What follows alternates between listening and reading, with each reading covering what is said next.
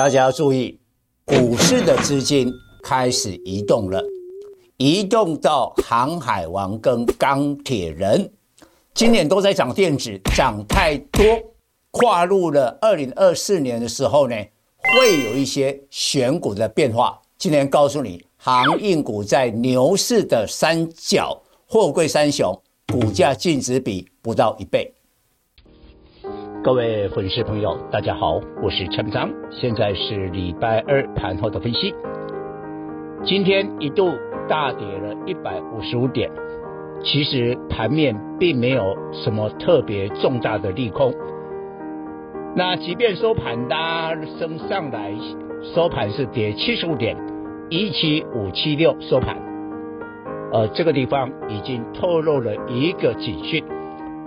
因为今年台北股市呢，几乎涨势都集中在电子，电子的指数呢大涨了三十五趴，大盘大概涨二十四趴左右。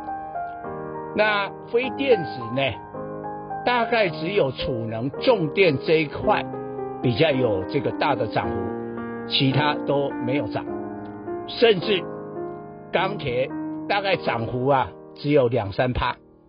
你看，今年已经快结束了，它居然只有涨两三趴，更惨的是航运，还跌掉了七八趴，负报酬。所以钢铁跟航运呢，它的绩效今年都是非常的糟糕。好，我要告诉大家有一个投资心法：拥挤的交易得不到市场的祝福。当然，股票要有基本面才能涨，但是很重要的是筹码。你知道今年最拥挤的交易是 AI，是三二三一的伟创。去年底的时候呢，大概伟创的融资余额只有七千张，啊，不到一万张。你知道现在多少？十二万张。这么拥挤的交易，所以很可能 AI 的题材即便火热。伟创二零二四年明年不会涨了。那蔡总始终是领先市场。我不是只有研究产业的基本面，我更关注筹码的动向。而我一向一个很重要的这个宗旨，一个原则，就跟百分之九十的散户是对坐的。那我告诉你，现在的航运股，当然这几天是红海的危机。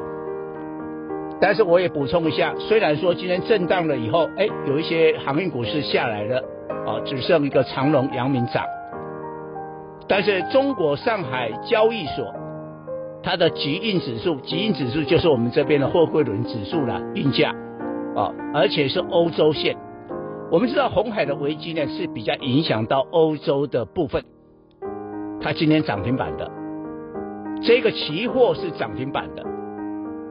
所以告诉你们大家一件事情，未来的状况还会很激烈。但是现在因为大家很久没有做这种股票，所以当冲的居多。但今天阳明也报了二十七万张的成交量。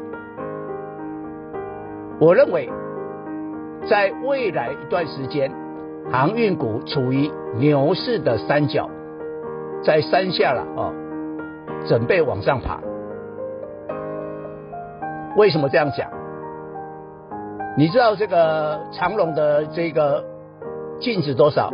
两百多块，现在股价净值比大概是零点七倍。阳明更低，它的净值有八十块，现在股价净值比零点六倍。那因为我们说中国的这个集运指数呢，在期货的部分，欧洲线大涨。长荣跟阳明呢，大概欧洲线的营收占比都有差不多将近四十趴，比重很大，最受惠。但是大家忽略了。然后我再跟你讲一个筹码。两年前就是二零二一年的时候呢，我们看到了货货柜三雄狂飙，长隆、阳明呢两百多块，万海三百多块。你知道当时长荣的这个融资余额最多的时候三十四万张，现在不到三万张，大概两万七，减掉了三十一万张。阳明的话，大概减掉了十一万张。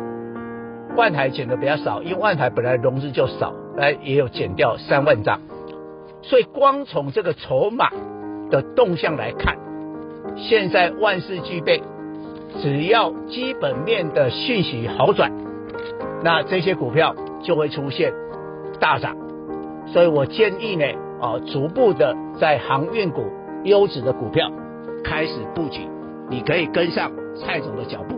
以上报告。本公司与所推荐分析之个别有价证券无不当之财务利益关系。